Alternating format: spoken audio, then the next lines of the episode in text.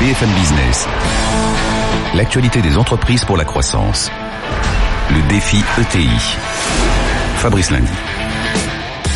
Bonjour à tous, merci d'être euh, à chaque fois plus nombreux pour ce rendez-vous qu'on vous propose chaque semaine sur euh, BFM Business, gros plan sur les entreprises de taille intermédiaire. On part à leur découverte. Oui, il faut que nos PME grossissent et les ETI sont vraiment un modèle à suivre. Il y a des bons exemples justement qu'il faut découvrir. C'est parti avec le défi ETI.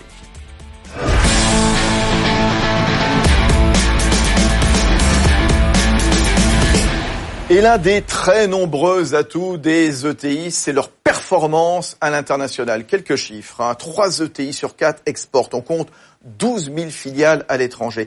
Les ETI françaises qui comptent 200 champions dans leur spécialité dans le monde, c'est un peu le refuge hein, au milieu d'un commerce extérieur, bon, un petit peu en panne justement. Il faut donc passer à la vitesse supérieure. On va en parler tout de suite avec euh, Philippe Varin, c'est le président de ICC France, qui est le comité français de la Chambre de commerce international, organisme international dont le siège est à Paris. On va en parler avec notre TI vedette également. Pierre-Olivier Brial, le délégué général, euh, directeur général délégué de Manutan, spécialisé dans les équipements de manutention, de mobilier, des fournitures de bureaux, qui préside également le club ETI de l'Île-de-France et nos partenaires de Palatine, comme chaque semaine. Grégory Vandermerch, bonjour. Bonjour Fabrice. Grégory Vandermerch, qui est le directeur clientèle des grandes entreprises institutionnelles chez Palatine. À vos yeux, franchement, s'il y avait une explication, euh, Grégory, pour expliquer la panne du commerce extérieur, ça serait quoi?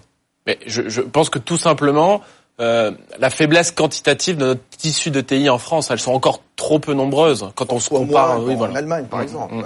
Faiblesse quantitative. On va développer ça évidemment dans un instant. En tout cas, voilà, vous nous confirmez la bonne tenue des ETI à l'international. Oui, puisque nos ETI, elles sont innovantes, elles sont flexibles, elles sont réactives. Elles sont souvent positionnées sur des secteurs à haute valeur ajoutée. Elles ont réussi cette indispensable montée en gamme justement pour bien se positionner à l'international. Bon, de, de, façon générale, pour une PME qui veut aller à l'international, ça coûte cher ou pas? Alors, plutôt que de coût, je pense qu'il faut plutôt parler d'investissement. Ouais, ouais, ouais. C'est un investissement humain, euh, financier et bien souvent industriel. Hein. Après, l'international, ça ne s'improvise pas. Euh, il est nécessaire d'être conseillé accompagner justement pour limiter les risques euh, quand on va à l'international. Bon, Grégory, vous allez vous asseoir euh, à votre place. Hein. On va continuer la, la, discussion. Je vous le disais, on va retrouver dans un instant Philippe Varin, Pierre-Olivier Brial, directeur général délégué de Manutan. Tiens, le portrait de Manutan tout de suite signé Erwan Maurice. Des bureaux à aménager, des rayonnages à installer, un restaurant à équiper avec des sièges et des lampes ou une salle de classe à moderniser, c'est le métier de Manutan, société familiale fondée il y a 50 ans aujourd'hui implanté à Gonesse dans le Val d'Oise.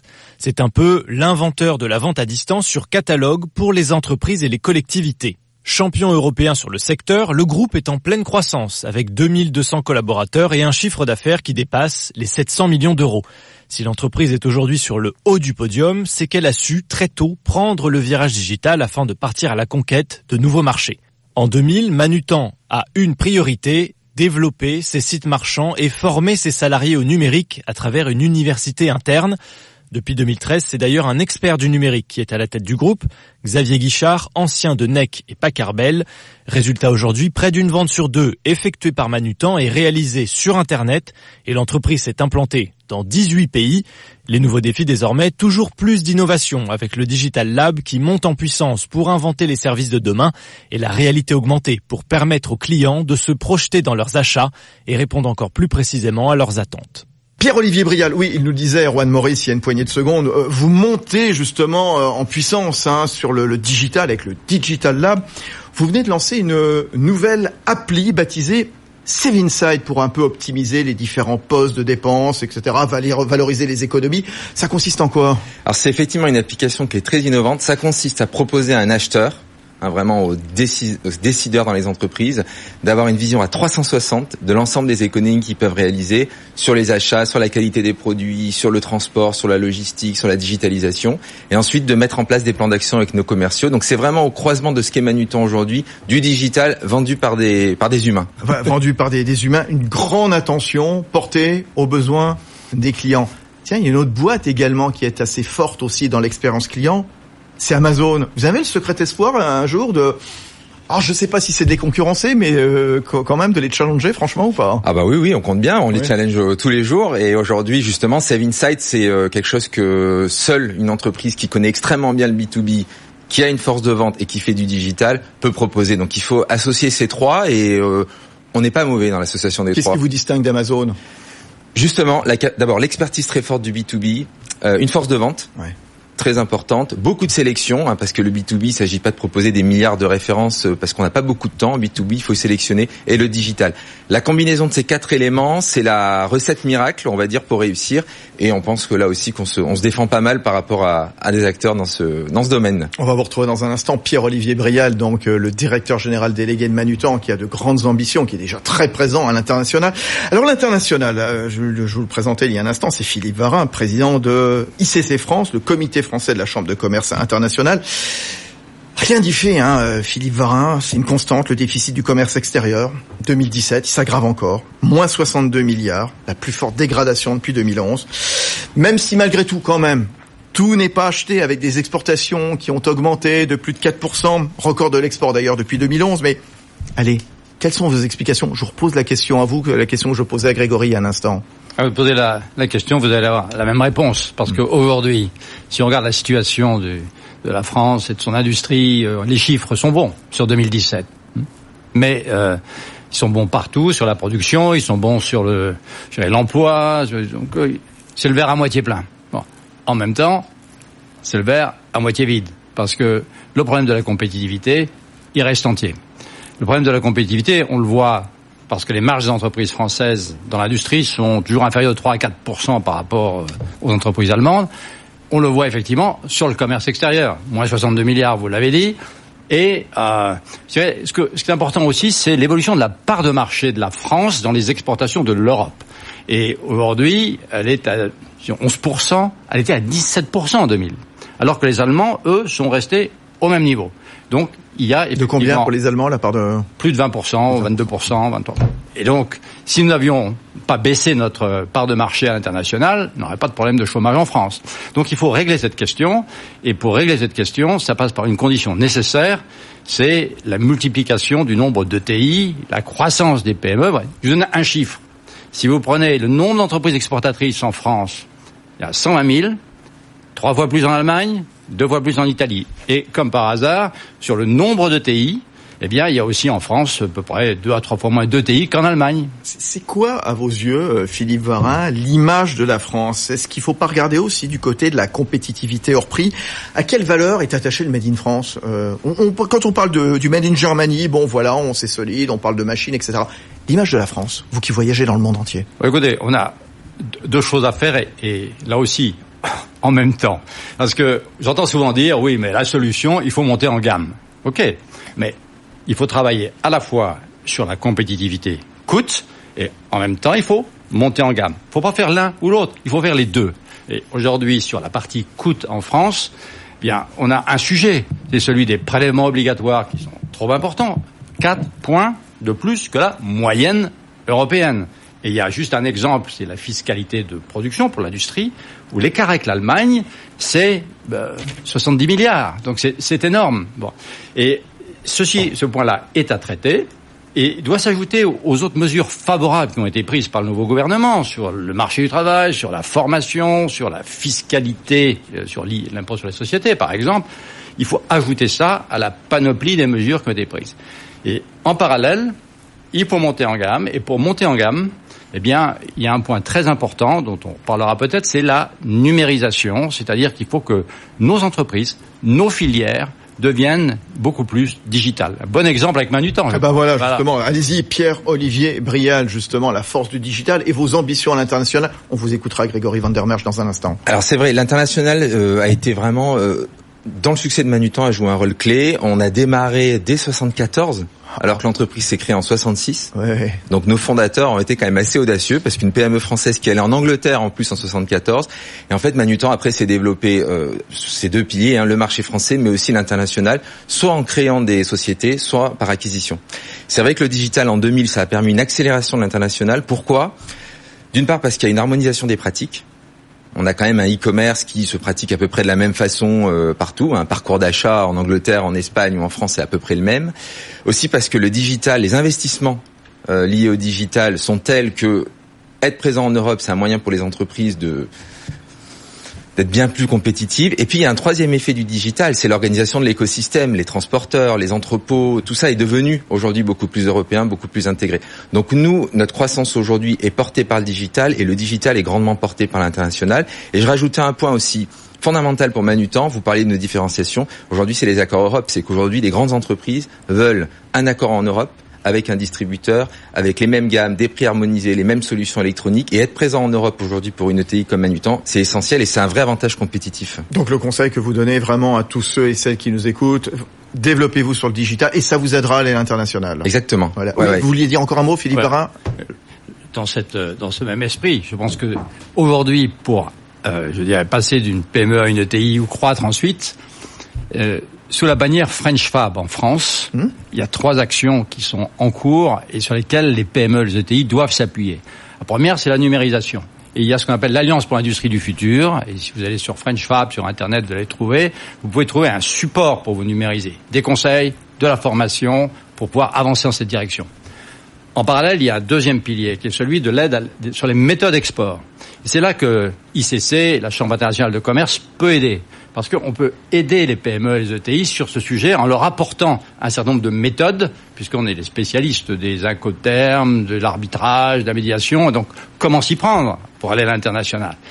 Puis il y a un troisième pilier, qui est un pilier plus de management en général, parce que il faut que le comité de direction, bon d'abord, il parle anglais, il faut, il faut qu'ensuite. Ah non mais on, plaisante, c'est pas toujours évident. Il a raison. Les, hein, règles de l'international et, donc nous faisons tout pour accélérer la montée en régime de ces comités de direction et la banque euh, de, pour l'investissement, la BPI, accélère avec les filières les entreprises. Et si vous voulez accélérer, eh bien vous êtes Soyez candidat pour être dans les, dans les accélérateurs. Il y, a, il y, a, de très beaux exemples. Voilà, French Fab, très présente d'ailleurs sur euh, BFM Business, à la télé, à la radio avec Stéphane Soumy régulièrement, donc euh, le matin et le soir. Grégory Van der Merch, Banque Palatine. Pour, rebondir sur ce que vient de dire Monsieur Varin, c'est vrai qu'il faut aussi décomplexer les ETI, justement par rapport, on parle de l'anglais. Euh, je pense qu'aussi il y a beaucoup de nouvelles générations qui arrivent sur le marché de l'emploi, bien diplômées, bien formées, qui ont, qui ont, justement aussi toute cette fibre sur la numérisation, sur la digitalisation des entreprises. Moi, je prends l'exemple d'une ETI que j'ai rencontrée la semaine dernière. On parlait d'investissement humain, il a envoyé euh, un jeune ingénieur de moins de 30 ans, je crois, au Mexique, en se disant, tiens, euh, va essayer de débusquer du business. Il disait le bilan aujourd'hui, c'est 300 personnes maintenant de, de, pour cette ETI au Mexique. Donc voilà, il faut aussi s'appuyer sur cette génération qui arrive.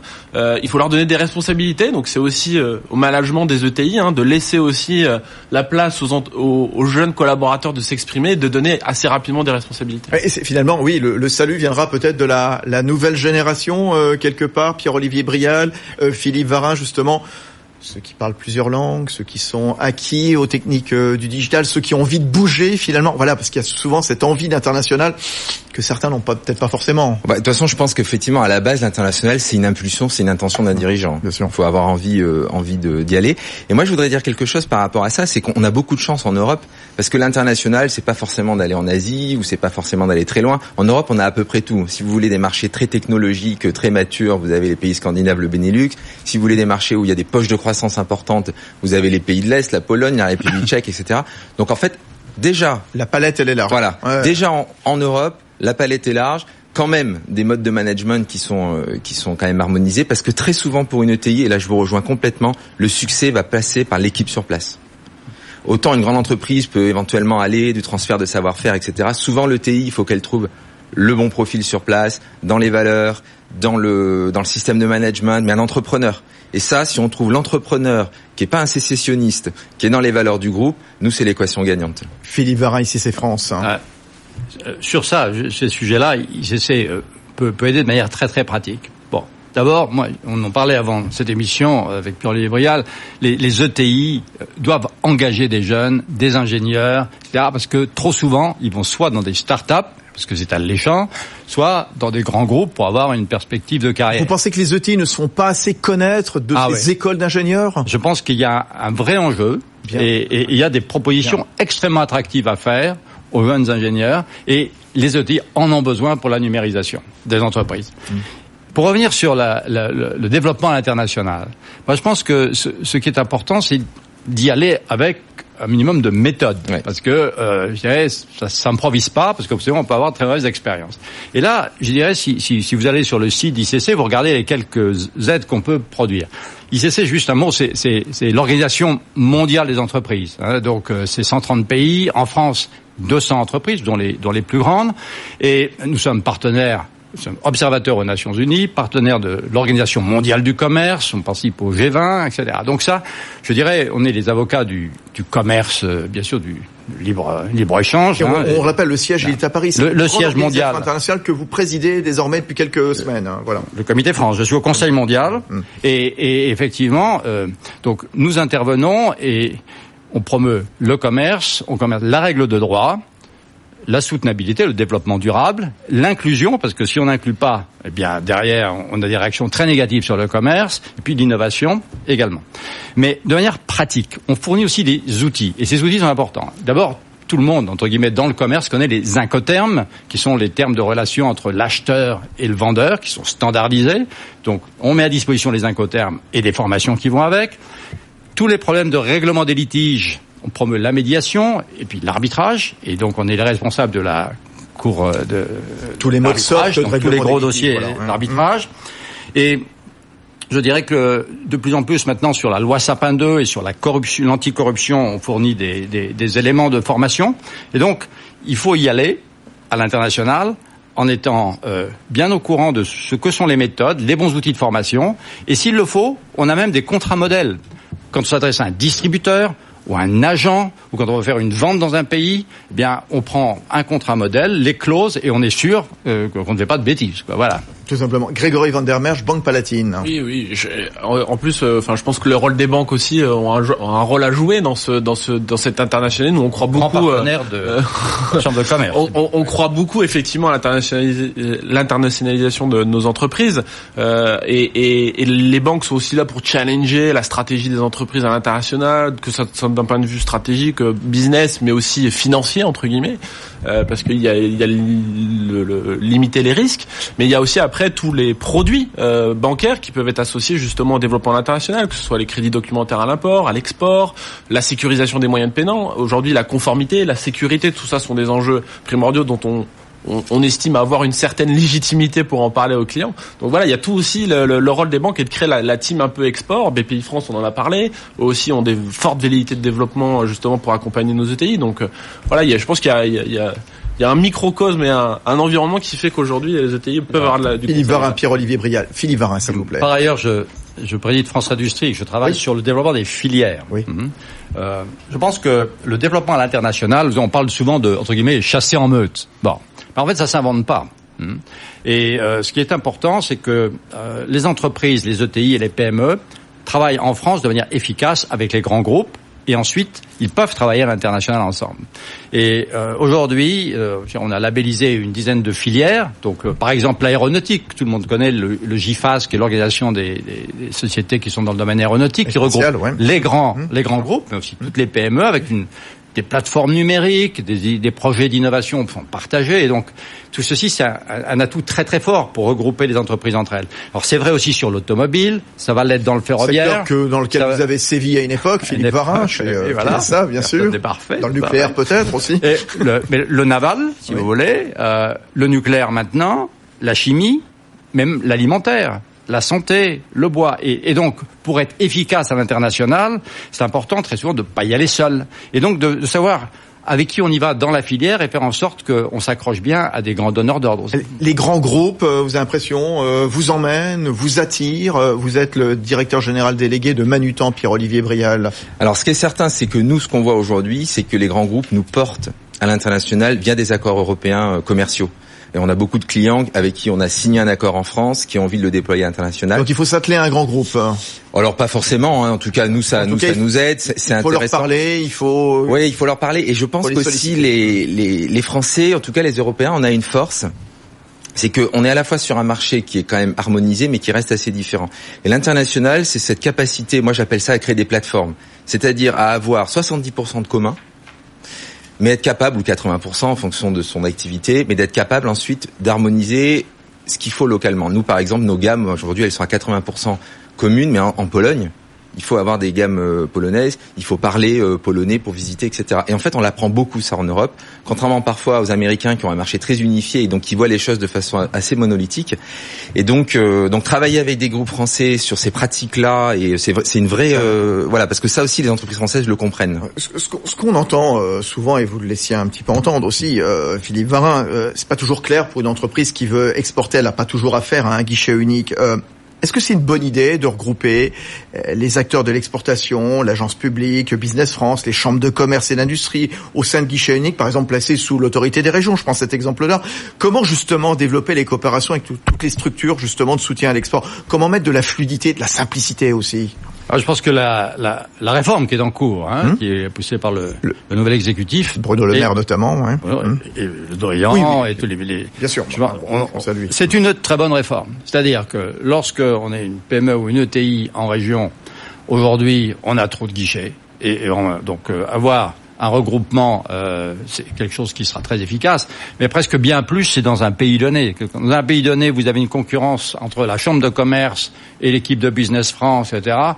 Je dirais, ça ne sert personne. Et donc la décision qui est prise, qui est de, mettre en place un guichet unique dans les différents pays et avec des appels d'offres, et au cas par cas, ce sera soit une chambre de commerce, soit Business France, soit un autre organisme, et ceci va nous faciliter la vie. Voilà. Pierre-Olivier Brial, Manutan. Alors, ce- je pense que c'est essentiel. Je suis complètement d'accord. Nous, nos expériences chez Manutan, quand on est allé dans certains pays, je prends l'exemple de la Pologne, euh, d'avoir un guichet unique qui accueille une entreprise française, qui l'oriente, etc. euh, ce serait formidable aujourd'hui. Et dans l'autre sens aussi, c'est-à-dire que je, je discutais euh, il y a quelques jours avec un patron d'une ETI qui est présent en Chine et au Canada, et me disait l'accueil aujourd'hui quand vous allez en Chine ou au Canada, guichet unique, tout le parcours est fléché, etc. Et donc euh, reproduire ça euh, pour euh, pour les entreprises françaises, oui, c'est essentiel. Ça fait gagner vraiment beaucoup de temps. La bonne idée à prendre en Allemagne, euh, qui a un excédent de 250 milliards versus le déficit de 62 milliards euh, français. On dit toujours, oui, en Allemagne, il y a ce réseau très performant de TI, le Mittelstand. Une recette à prendre en Allemagne, Philippe Varin, s'il vous plaît, laquelle? Ah ben, je pense qu'une une étroite liaison entre les grands donneurs d'ordre et le Mittelstand, les ouais. etc., est bien organisé en France. Je pense qu'il n'y a pas de raison euh, que ça ne fonctionne pas. Ouais. Et si on donne en plus euh, les conditions d'un écosystème favorable sur la compétitivité coûte et puis des filières qui marchent, à mon avis, on, va y arriver. Ça va prendre quelques On va ça y arriver. du temps. Voilà, c'est bien. Voilà, euh, Voilà. Grégory Van der Merch, Palatine, bonne Palatine. Non, mais mais cl- clairement, cette, cette recette, c'est- c'est c'est- c'est la même. Hein. C'est effectivement, c'est faire grossir nos ETI. Le- le- L'international est un ré- véritable relais de croissance pour nos ETI. Donc, Pierre-Olivier Brial. Alors moi je rajouterais constance et long terme Hum. parce que je crois que l'une des forces de l'Allemagne c'est que son tissu de TI euh, ça fait un moment qu'il est qu'il est développé il y a une vraie constance le TI c'est quand même sa force hein.